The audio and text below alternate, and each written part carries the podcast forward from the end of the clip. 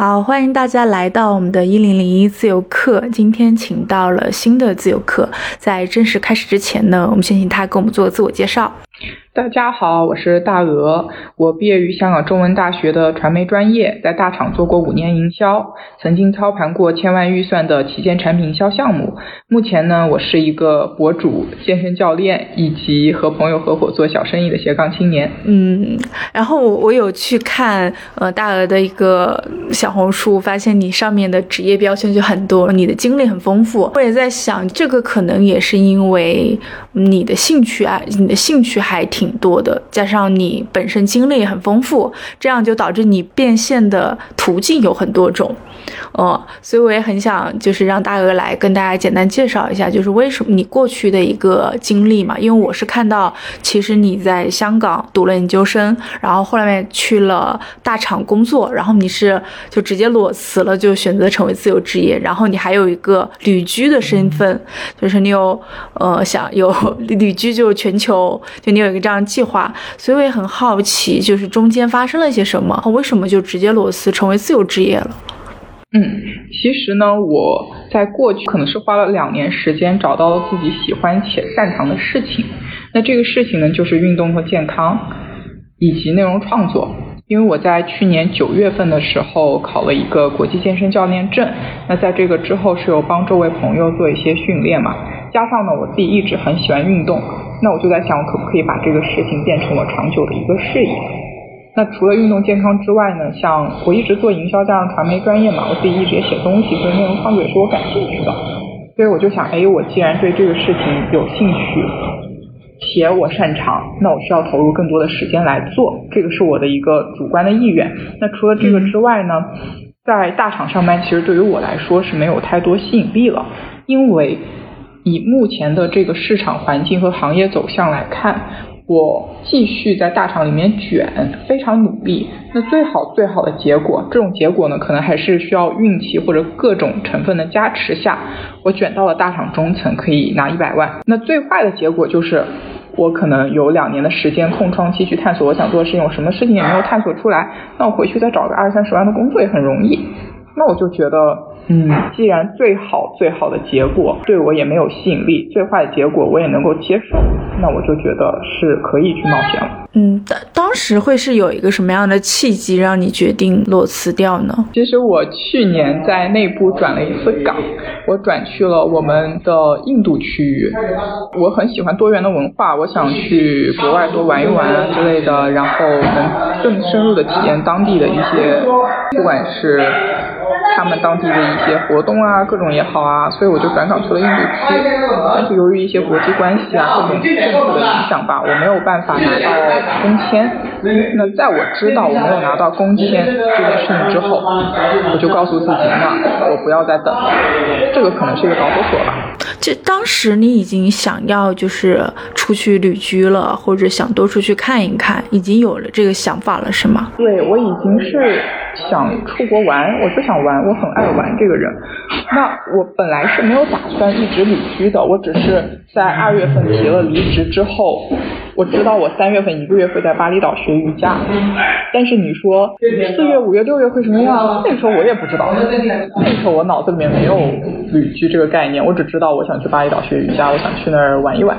那很多事情是。一边经历一边在逐渐想通的。我刚刚突然想起来，我发现好像，嗯，你去裸辞或者是说做自由职业，其实是没有太有计划性的或者规划性的，说我要去做一个什么，而是可能就是当时不太喜欢那个工作环境了，或者是不太喜欢那个工作模式，你准备出去再看一看。可以这么说，我唯一确定的是，我想做这个事情。且我已经存了一笔比较丰厚的钱，能够支撑我，那我就一边走一边看，因为很多事情不是一开始就会有答案的。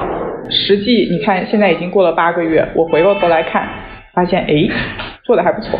其实你是不会想那么多的人，是吗？其实我四月份的时候非常的焦虑，因为那个时候我在想，是不是该回去上班。我也会非常纠结，也会内耗，也会想，但有一个什么事情改变了我呢？我之前有在自己的视频里面也有提到过，我有一天在巴厘岛的仓库吃饭，那隔壁桌呢就跟隔壁桌的一个大哥在聊天，他其实是一个在硅谷连续创业很多年，已经做了三十家估值过亿公司的一个连续创业者。那我就向他咨询了我的一些疑惑，他就告诉我分享了他的方法。他的方法是什么呢？是他有一个五十年的人生的一个愿景，那他会基于这个愿景去往下拆，他十年的目标是什么？每一年要大概要完成什么样？再看你每天的动作有没有支撑这个结果。它有一点像 OKR 这样的方法，那这个其实是给了我很大的宽慰。我会觉得，哎，我既然我已经有了想要明确，就是我喜欢的事情，我想要去做的方向，就是运动健康这个事情嘛。而我每一天在做的都是能够帮助我去做这个事业的，那我觉得就不要焦虑了，因为你焦虑，老实说也没啥用。你当时去巴厘岛去学瑜伽的时候，你有意识到，哎，我要把这个来当做我一个斜杠的职业，还是说它只是完全就是兴趣？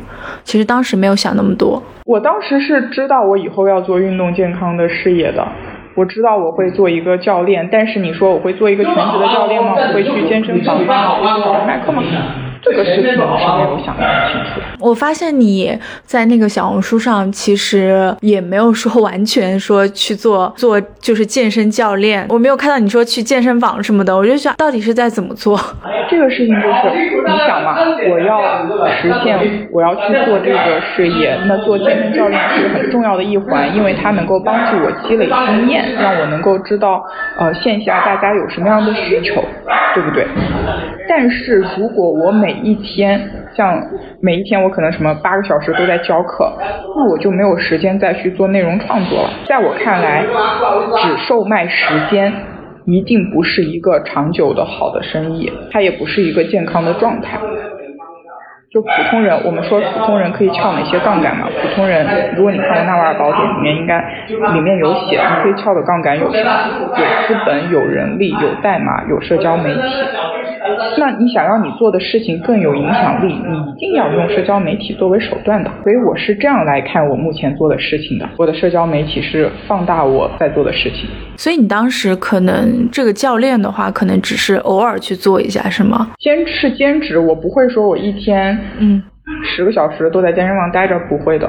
我发现你还就是去尝试了很多不同的自由职业，而且有一部分可能是你像健身教练，其实我我会也会觉得它是一种知识付费哈，就是相当于你要去教别人怎么去健身，怎么去合理的运用各种肌肉，包括你有做副业的咨询，然后你有环球旅居的一个咨询，包括减脂的咨询，然后还有香港考学的这些咨询，这些好像都是基于你之前的一个人生经历，会很好奇当时你是怎么想到哎。我可以去开启这些项目，因为我发现大家有些人他其实阅历很丰富，大家会，但是想不到我可以拿这些东西可以去变现。其实我觉得你说到了一个很关键的一点，就是我们到底要怎么样去做这件事情。首先以我自己来说，我看起来我好像能够提供的服务非常多，对不对？它会不会让我的精力分散啊之类的？但是其实它都是围绕着我过往经历和周围资源构建而成的。在我看来，它是非常主线清晰并且容易开展的。那我比如来说，我在香港读过书，我对于这个城市的留学和身份足够了解，我能够打破信息差，且我有合伙人在香港有公司，可以做好后端的服务，而我之前又在大厂工作过，我能够触达许多有需求的目标客户。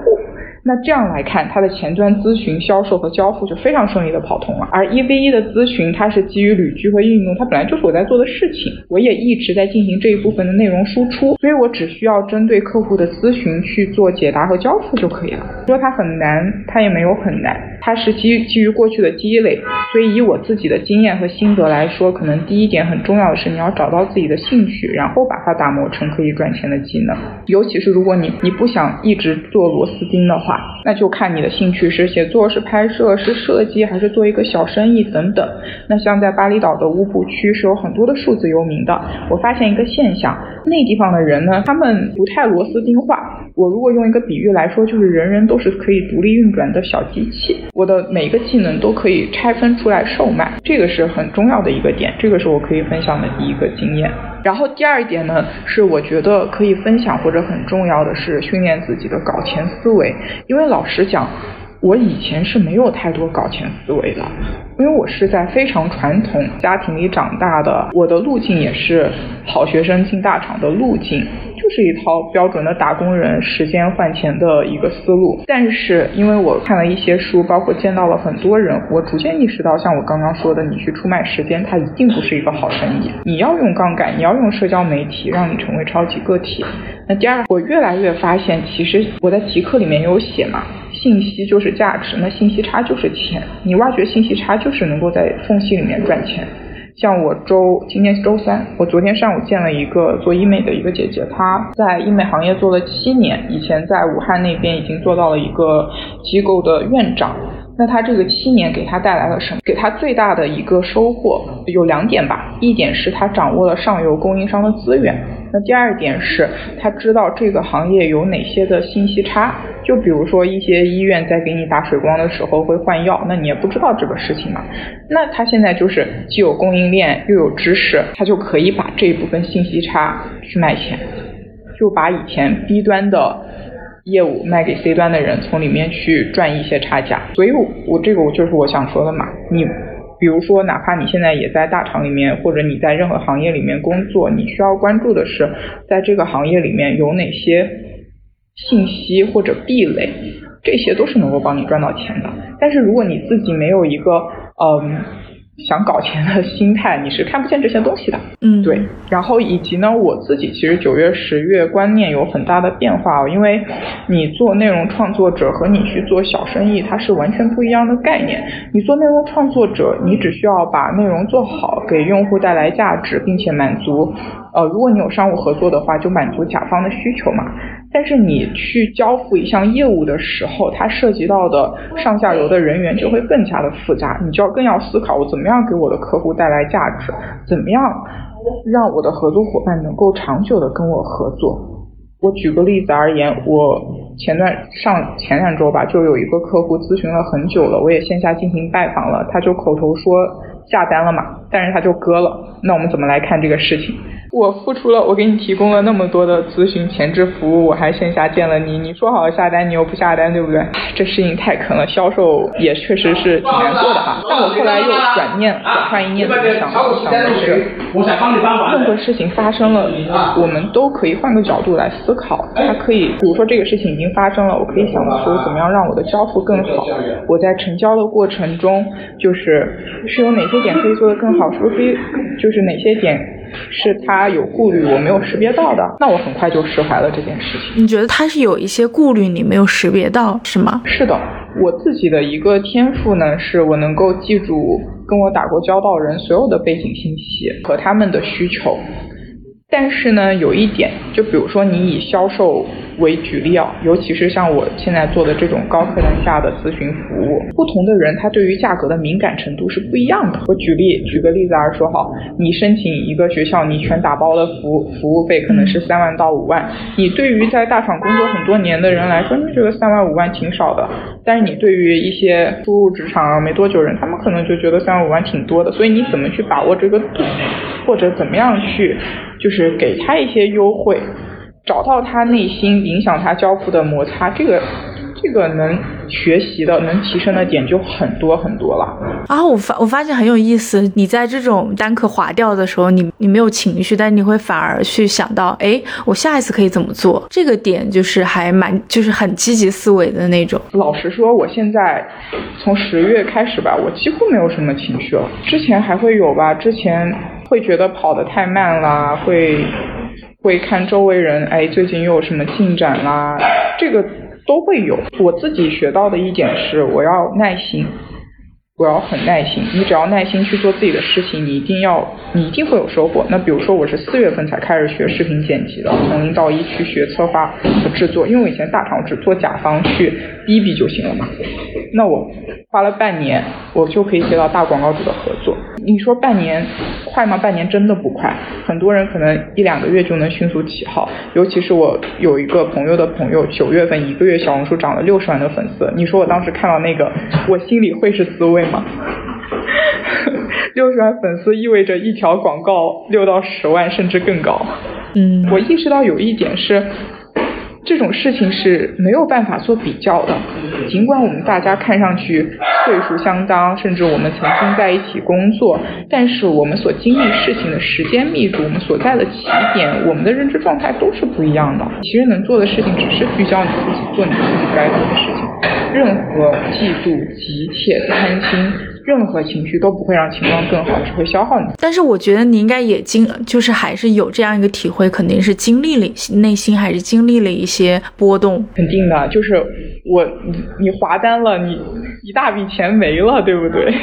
但是它已经发生了，那你就想怎么样让这个已发生的事情 benefit 到我？他只能这样去思考，让你自己下一次做得更好。我不能跟人吵吧？我去质问他，你为什么跟我说下单，你又不下单？那。这不是本来人家还可能有点不好意思，还有个情面在，以后说不定还有合作的机会，对吧？你这样一搞，那不是理解？那你在当时，因为你的发展业务线很多嘛，在一开始会觉得有一点摸不着头绪嘛？就是我什么都可以做，但是我可能不知道重点在哪儿。在这个摸索重点的过程中，你有发现一些什么可以串联起来的一些线索吗？有，我我确实，我今天还在去咨询我的 mentor。我我觉得，我说我我是不是应该更聚焦一些，把一部分的，就是生意不要再去做了，因为我也在考虑做新的账号嘛。我说新的账号方向该怎么定？我其实也在想这些事情，把所有事情都搞明白。还是那句话，得需要时间，它会慢慢慢慢的跑通，嗯，慢慢慢慢的跑通。然后以及呢，还是回到我最核心的目标是什么样的。那我现在做的事情有没有 benefit 到我这个目标？就比如说你做呃留学或者优才申请这一部分的生意，它好像跟看上去跟我做运动健康没有什么关联，是不是？但是我看到的是，它让我知道了怎么样从零到一去卖出去你的服务，你怎么样去做交付，这个对于我之后再去创业或者做更大的事情是非常有帮助的。因为以前我做营销，我只知道花钱，我一个项目花几千万多容易啊，花钱多容易，挣钱是不容易的。是的，我我发现你还是有一些会想到一些工作跟工作之间的关联，你还会把一些经验进行复制。对我非常实际的来说，我做小红书的账号，它其实也有 benefit 到我留学和优才申请的这一部分的业务。因为，因为你可以把小红书理解为就是你的一张社交名片，它能够增强你个人的专业性和可信度，尤其是做这种高客单价的生意，这种专业性、可信度是非常重要的。谁都能做，我们为什么要找你做？那我找你做，其实是看中了你的专业以及你解决问题，就是你有资源，你能解决问题。但我发现，就是你会你会觉得，还是回到刚刚之前那个问，你会觉得精力会分散吗？就是很多工作首要齐头并进，然后不同的客户找过来，他的需求也不太一样。会，一定会。比如说，我跟你录播课之前的前一个小时，我本来准备健身的，但是有一个咨询留学业务的女生找我，我就给她做了四十分钟的，这个其实是会有影响的。那包括我再举个例子而言，我前两周是密集见了非常多的客户。一整天都在外面见客户，我要出去嘛，那它一定会影响到我内容创作的时间的，一定一定会影响到我，我的时间是有限的，这个对于每个人都非常公平的嘛。我们我说一个公式，你想要拿到结果，那这个结果就等于投入时间乘以生产效率。你的业务一多，你投入到每个模块的时间势必就是减少了。我是怎么处理这个事情的？首先。我把时间做了一个块状的区分，比如说我识别到了一点，我一周最多最多最多只能抽出来四天去见客户，极限了。我觉得理想状态是三天，剩下有三天我是要做内容的创作和训练这一部分以及教学这一部分的。嗯，这个客户是咨询的客户是吗？哦，咨询的客户是线上的，但是会有线下的一些拜访和一些比较有价值的人脉吧，要去见。嗯。因为我现在九月九月多回深圳，九月十月在深圳嘛，我十一月二十二号我要飞伦敦，那我需要在飞之前，我得把核心的一些干系人啊和一些大概率成交的客户或者已下单客户，我得把人给见了嘛。然后呢，刚刚说到投入时间，那另外一个就是，呃，除了我去，就是除了我去做一个时间的分配之外，那还有一点呢是做一个梳理，我非常推荐大家去梳理。不是说你做了哪些事情，就不止你做哪些事情，而是梳理你到底有哪些能力，你有哪些资源，这些资源有软性的、硬性的、看不见的。我就问一句，大家有没有去梳理过你周围人？他们是什么背景，能够给你带来哪些价值？说这些是可以去做一个梳理，它会让你对于你去构建你自己小生意是一个比较好的一个方向吧。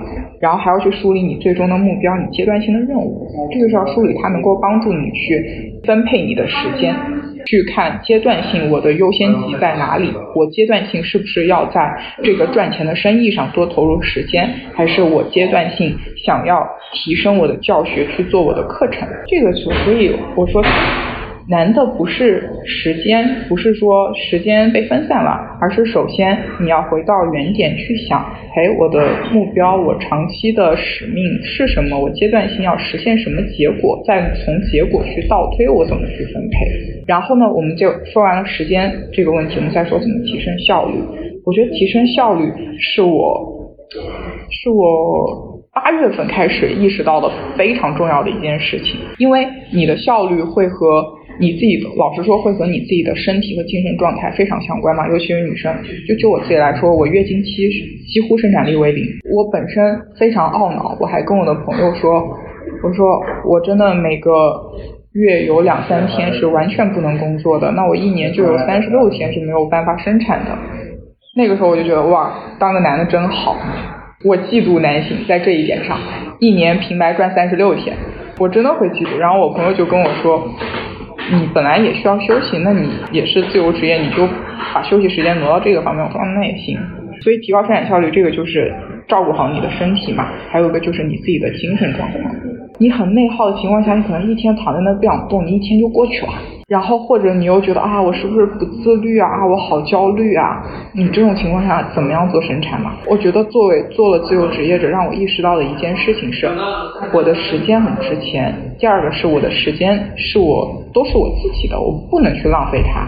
所以你要照顾好你自己，不管是你的身体还是精神状态。然后再再说怎么提升效率啊？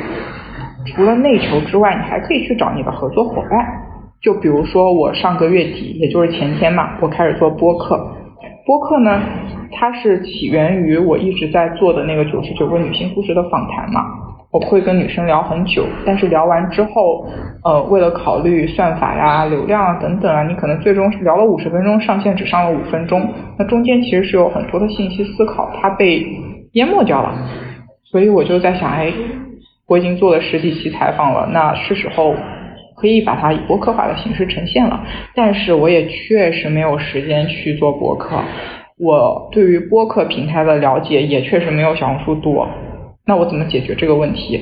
我找到了我的创意制作人，他呢是就是顺顺，他是之前是广告人嘛，现在转行在做 life coach 和调香师，他是播客重度用户，有播客经验，那我就可以和他合作一起去做这个事情。这个也是我们能够一起把这个事情做得更好嘛，也能提升我自己的效率嘛。他今晚还在鞭策我出这个月的计划呢。所以我觉得对于自由职业者来说，你不是一定要单打独斗，你找到能够和你同频共振的小伙伴也是非常重要的。我有发现，就是你在做很多事情，但是，嗯。你整个能量还是挺高的，就是很奇怪哈，就是羡慕呃男生可以一年多三十多天工作 这件事情，让我觉得哇，哈哈哈你是一个，我觉我我觉得不，我觉得也不是工作狂，但是你对你自己的时间的那种把控力度是非常有追求的。这个，但是这个前提是你本身真的是要心里面很有力气才行。我你我看你给我发的那个。Online 里面有一个问题，就是我现在的工作时间、工作量有无增减啊？我老实说，我现在几乎每天都在工作，但是就是我是几乎没有休息日的，我的周末都是在工作。对。然后让我自己很爽的一点是什么？是周末大家都在。都很多人都是在躺着嘛，或者摆烂，或者什么，因为你工作了一整周，你需要时间休息。那个时候就是哇，我在工作，我觉得很爽。然后呢，工作日的时候，就比如说今天，其实我今天的状态并没有特别好，我今天生产力没有很高。我本来准备今天要就是剪完一条片子的，我也没剪。但是自由职业它好的地方就能够根据你自己的情绪和身体状况去做一个动态的调整嘛。就像就比如说我今天没剪这个片子，我不会去 judge 我自己说你为什么没把它剪呢？因为我知道我 judge 我自己不会让这件事情更好，我就精力或者就是力量没那么足的时候就休息一下，你看看书或者就是去外面晒晒太阳。你自己一定是最重要的，不管你是自由职业，还是你为别人工作，还是你创业，你自己一定是原点，所以你必须要照顾好你自己。所以我很好奇哈，你这个动力的来源是钱吗？还是说你会在这个阶段性取得一些进步？这个东西会很让你很就很有劲头，我也很好奇。这个问题很有意思。首先我说，如果有一个人在目前的。这个社会环境之下，说他不喜欢钱，这一定是很虚伪的。我觉得是蛮虚伪的，除非你就是能量完全自由了，或者你就入世了，对吧？你和你大隐隐于市，你就完全不 care 这个了，对吧？你风餐露宿，什么都无所谓了，是不是？我觉得钱是一个原因吧。我以前老实说，我刚辞职的时候，我对搞钱是没有什么兴趣的。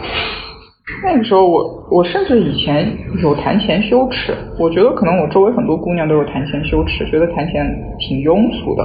我现在这几个月疯狂搞钱，我觉得哇，你连钱你都觉得庸俗，你都不想要去搞钱，那财神爷不会进你门的，那么多人想要呢。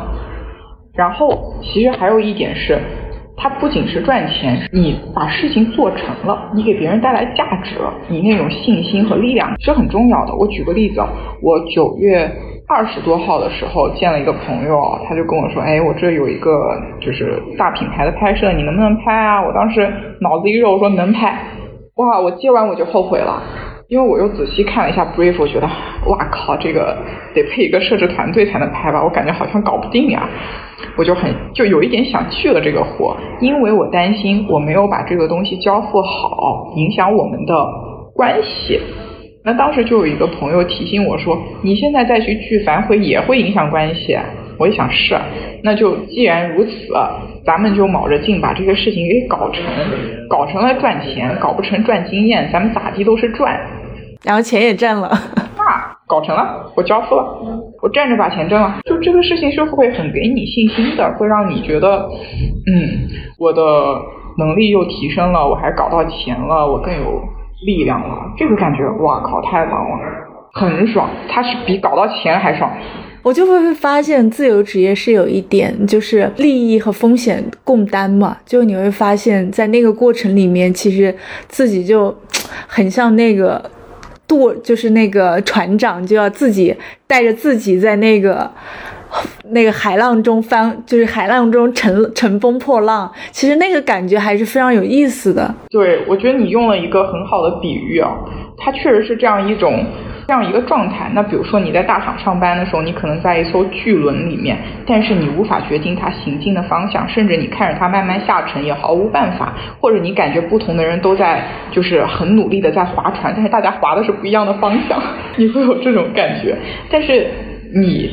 为自己做事情的时候，你就要对这个事情完全负责嘛。我还再说一个很有意思的事情，你在大厂上班的时候，公司帮你订机票，你出行不说住五星，都住还不错的酒店，对吧？你从机场一出门，你就开始打车，管那个从从呃机场去酒店花两百块钱，反正直接公司报销的，不用你垫钱啊。这种感觉，这种感觉，你在大厂的时候，你不会觉得。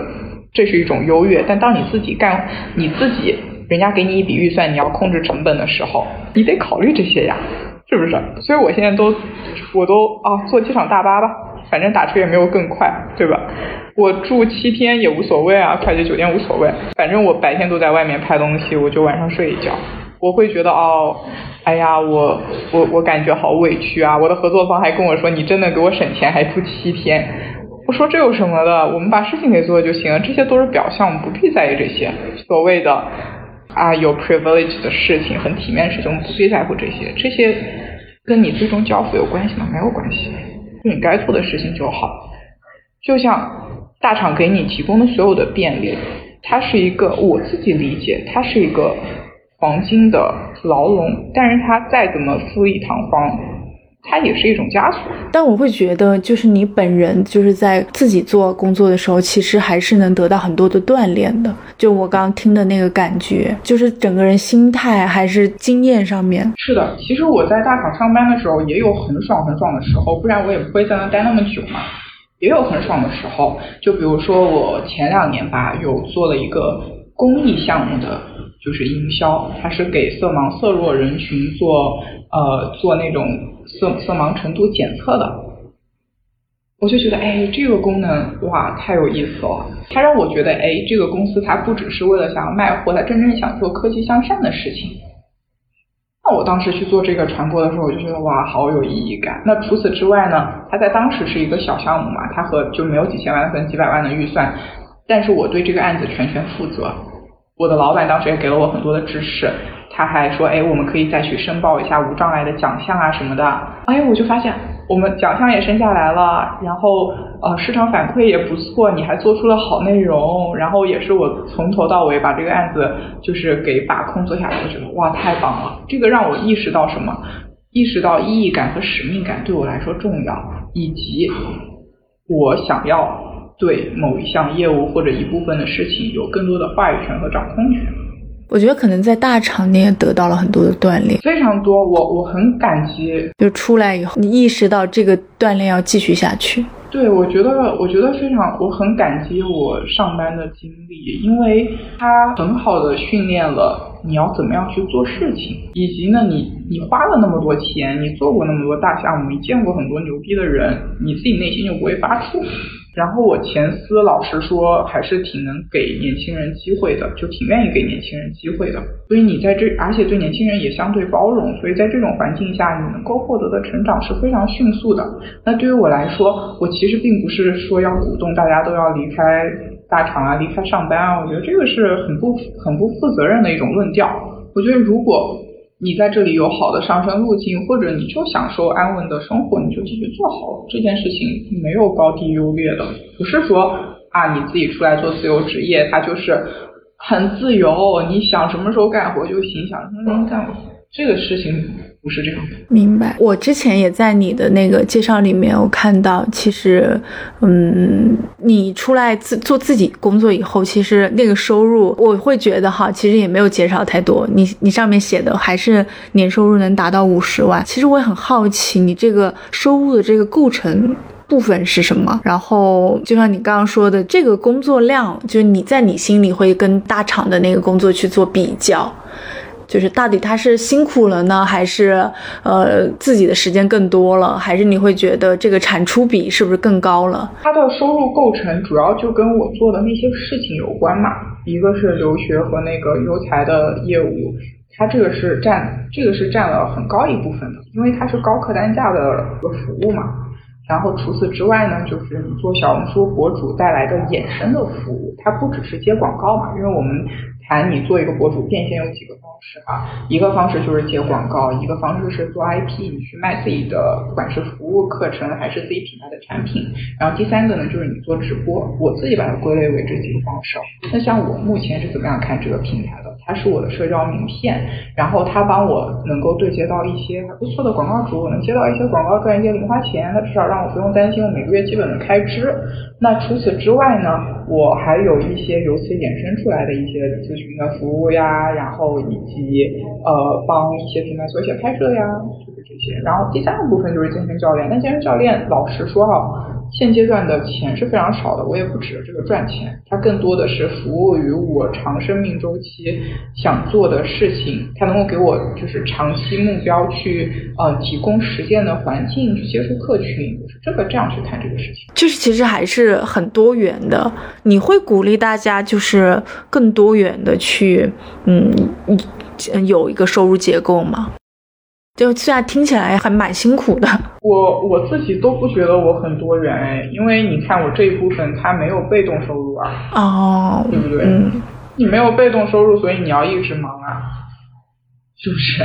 也是哈。所以我我老实说哈，我并不觉得我目前的状态，嗯，是一个很多人向往自由职业的理想状态，因为对于大多数人来说，我的状态是非常辛苦的，我的工作量很高很大。但只是我自己不，我自己不觉得这是一个辛苦的事情嘛。但是对于旁观者来说是非常辛苦的。我觉得理想的状态是什么？理想的状态是，你本身这个业务就已经挺成熟了，对不对？你已经有一个行业的巨大的信息差或者前置资源了，你去做事情。就像我说那个在武汉开医院的那个姐姐。对吧？做院长的那个姐姐，那她自己自由职业比我可爽多了。我周周三见了她，因为她掌握了更多的信息和掌握了更多的资源。然后以及此外呢，像比如说我在巴厘岛看多的很多的数据游民，他们叫做 Web 三或者说 Crypto，要论说赚钱容易，他们比我容易太多。那我现在赚的，我现在赚的不过是一些信息加社交媒体去为杠杆去做的。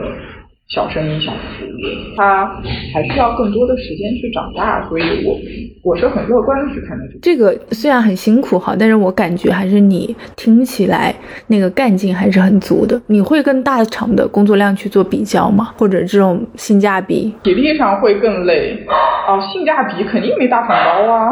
老实说啊，我真的很坦诚的说，你在大厂选个七八年，你在一个好的行业里面躺着。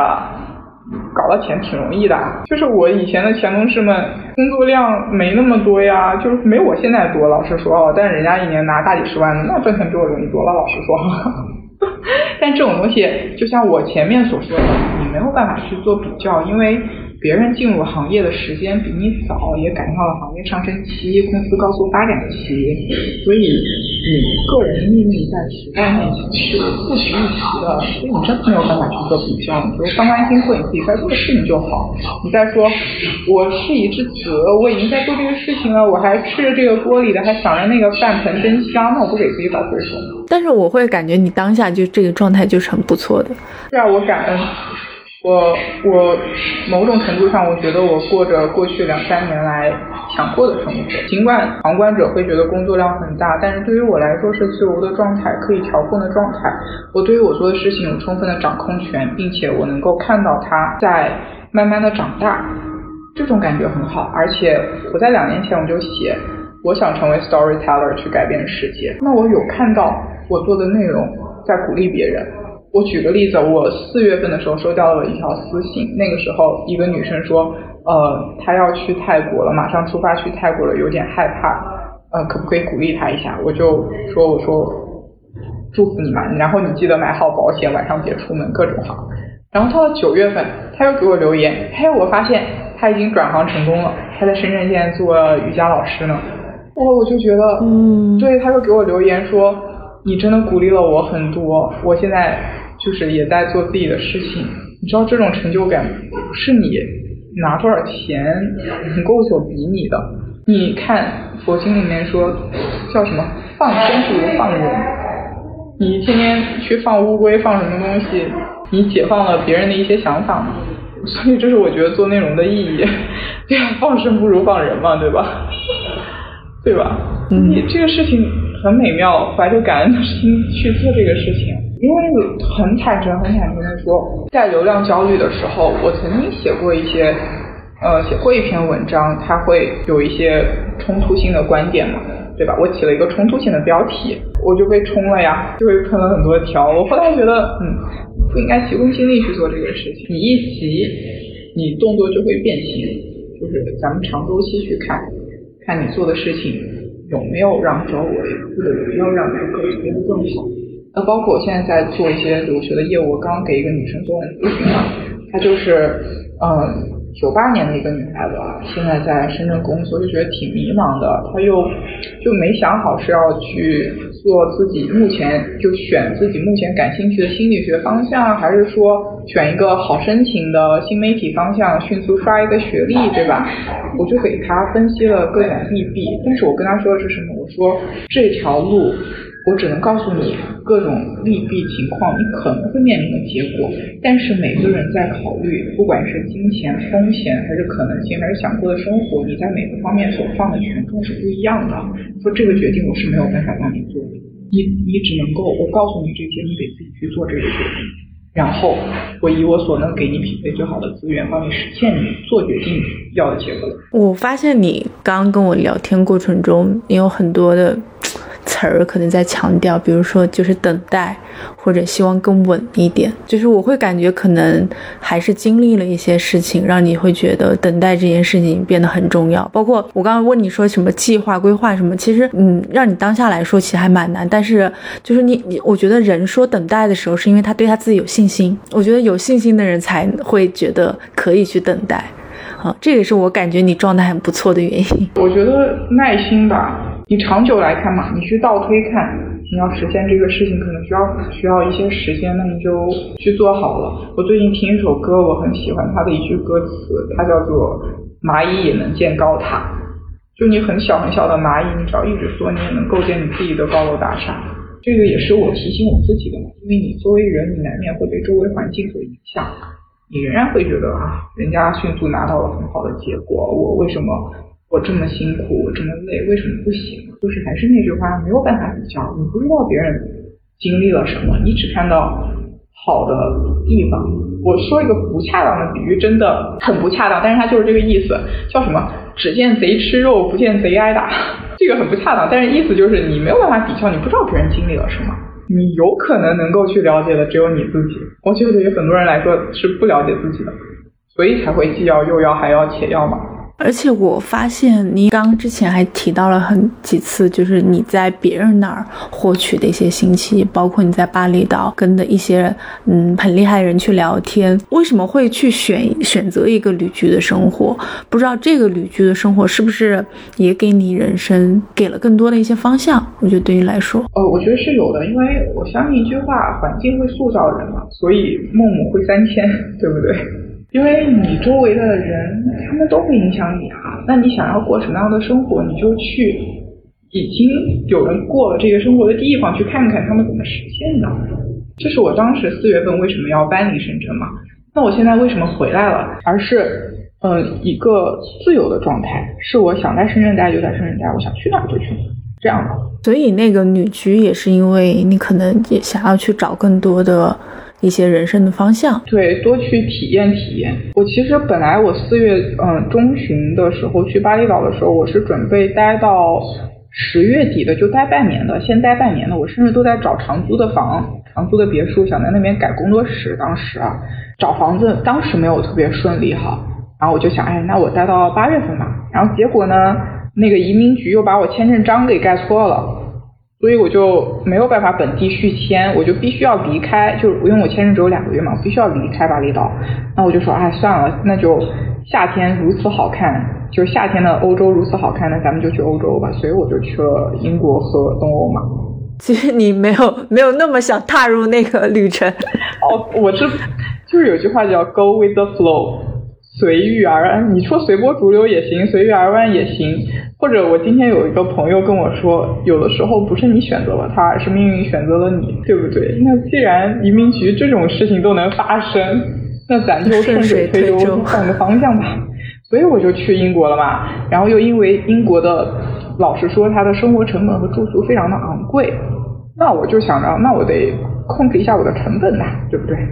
所以我就找了英国的一些呃。他的那种寺庙啊，或者做饭宿啊，对吧？我就在一个寺庙里面，在那刷马桶、做咖啡、擦地，每天工作四小时换食宿。我在那还做了两周呢，还在一个老奶奶家教她打气功、遛狗，挺好打气功 就是也不是打气功吧？他说我在教他气功，其实我在教他武术，因为小时候学过一年武术，在教他武术。你的人生很有意思，就是经常是那种哎，再往前走走。就先往先往前走走看吧。你你总不能一直在那，在一个原地不走好吗？对吧？我因为我自己的体验是，很多事情你回过头来看是越想越困难，你会自己把你自己吓倒，你会过度去评估它的风险。但是越做越简单，你走着走着路就出来了。是的，走着走着就出来了。但是这个意愿就是你想不想去做？对，所以一切的本源都是你想不想，你想要怎么样，你才能怎么样。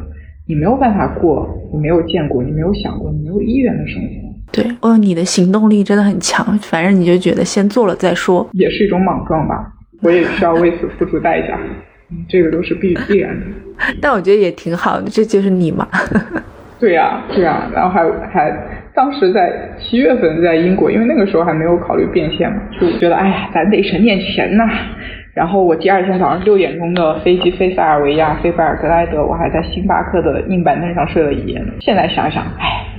有点委屈自己啊，但你的经历还真的是很丰富，因为我发现你的经历很丰富，在小红书上的标签很多，所以你很可能很有很多经历可以分享。就是你有分享健身，你有分享你的瑜伽，还有一些成长经历，包括我还看到你有呃在分享一些感情，就是包括你说就是考就是考研的那段时间，你觉得会觉得有点依赖，或者会把情绪投射给男朋友。我发现你分享的东西很多，但可能更多的是一些成长。的经历，但是你的这个身份又是个运动博主的身份，对，所以我很好奇哈，就是你到底怎么在来思考你这个呃小红书的这个运营？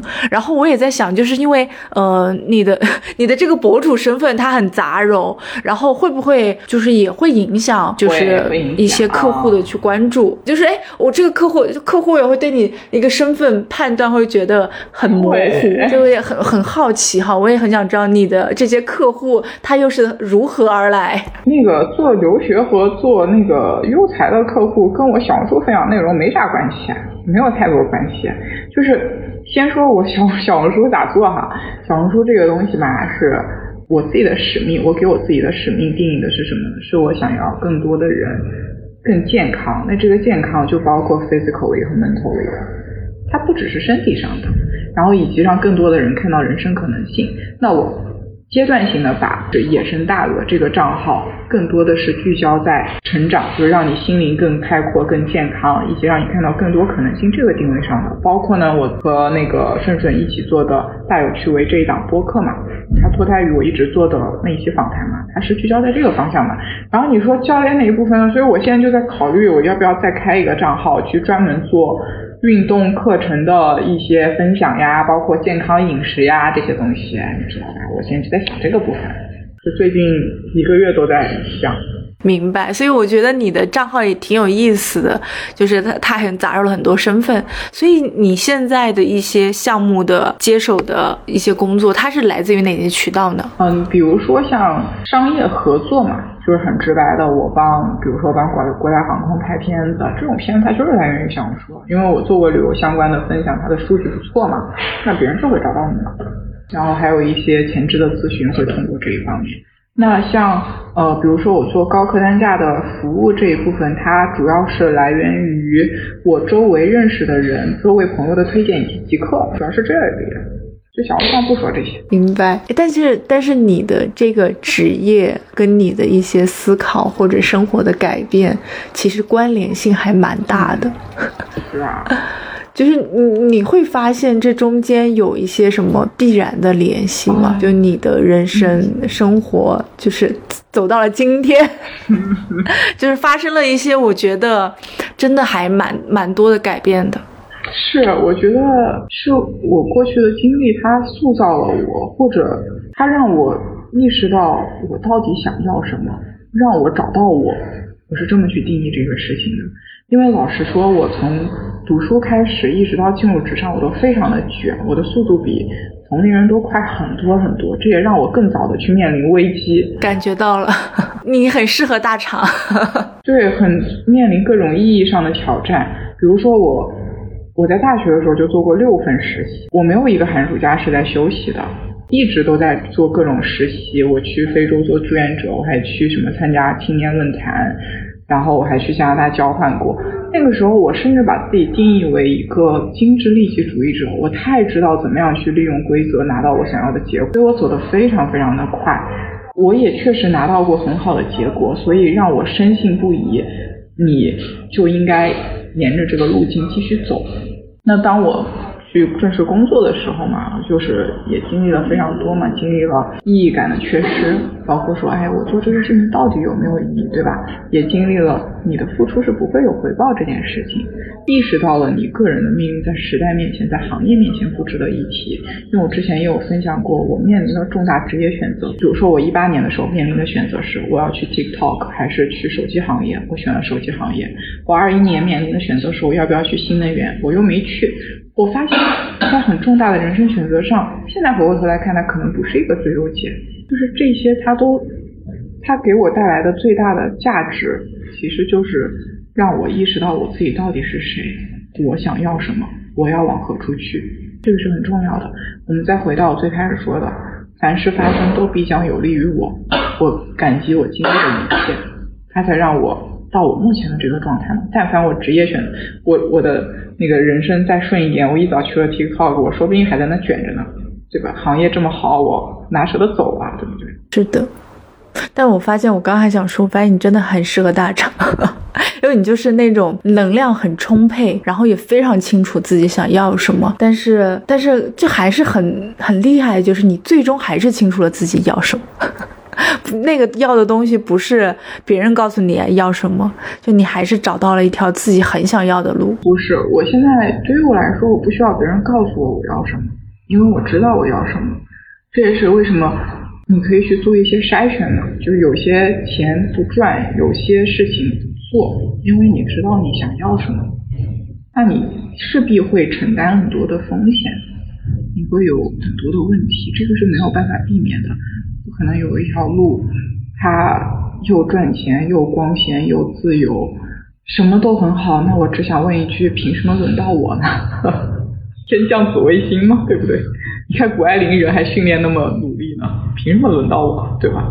是啊，但是但是我还是会觉得，就是很很有意思吧。相对来说还是比较顺利的，但是在你的人生里面，你还是会有一个比较，但是你会意识到，哦，原来我可以不做那个比较了。对呀，肯定会的。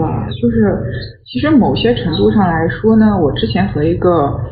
和另外一个朋友聊过这个比较这个事情，他看待的角度是和我不一样，我觉得也是有道理的。他说比较甚至羡慕甚至嫉妒，他某种程度上是促使你把这个事情做得更好的动因嘛，觉得也有道理。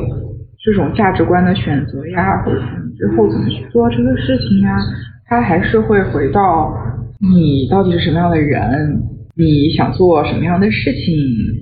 所以这个对每个人来说都是不一样的课题。我觉得可以做对比，然后更多的还是向自己更专注自己吧。我觉得还是不要尽量的向外求。我觉得还是比较跟对比之间还是有非常不一样的地方。我觉得比较会很多的内耗，或者是对自己的不满意，或者对人生的那种不如意，我觉得会有很多内耗。就我觉得像大鹅，你还是更多的任何的时候，你还是回到了自己这儿。我觉得这个还是挺好的。就是需要时间，我可能也就九月、十月吧，因为我九月、十月、九月经历了非常非常极度痛苦的阶段，现在才好一点。我拿那个海纳易经算了一卦呢，就说之后会转好，嗯。遇事不学，找一下最适合中国宝宝的心理医生。玄学真的很有用，我觉得。比如说，你跟你跟那个西方的心理咨询说，我跟我老板不和，我跟我周围人都不和，各种人会说，你看一下你自己的沟通问题，看一下你是不是有原生家庭的创伤。你去找那个算中国的算命的给你算，人跟你说，你命中就是帝王相啊。那这个是你的劫，你把这个劫度过就好了。对呀。就是都会好的，这个就是阶段性小人要害你啊，别怕，就是这种。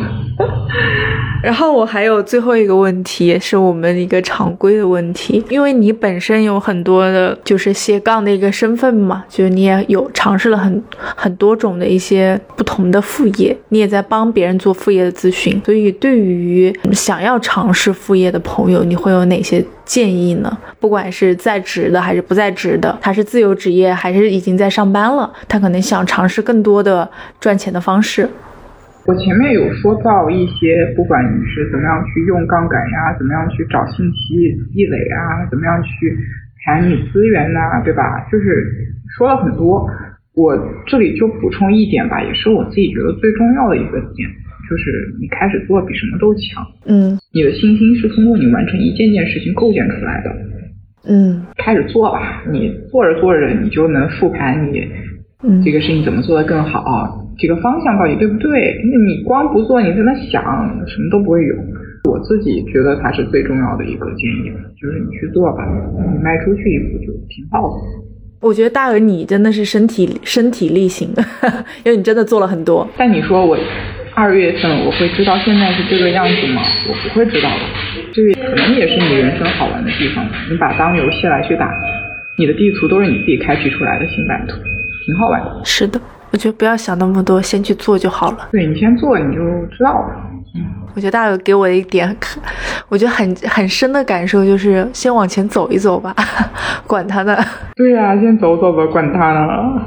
OK，然后我再补一个问题，因为可能大家也会想要找到你，或者因为你刚刚也聊到了，嗯，其实你还蛮蛮多技能的。如果大家想要找到你，跟你聊一聊的话，可以有一些什么方式？可以关注我的极客，极客是、呃、什么名字？也跟大鳄一样的名字。好的，因为小红书会限制私信啦，小红书给我发私信好危险，我都不回一般。好的，好的，那大家可以去极客上面找大鹅。好呀。好呀，好呀，那今天先这样呀。那谢谢大鹅，谢谢大鹅。嗯，好嘞，好，我们有时间可以再聊。好，谢谢，拜拜，谢谢。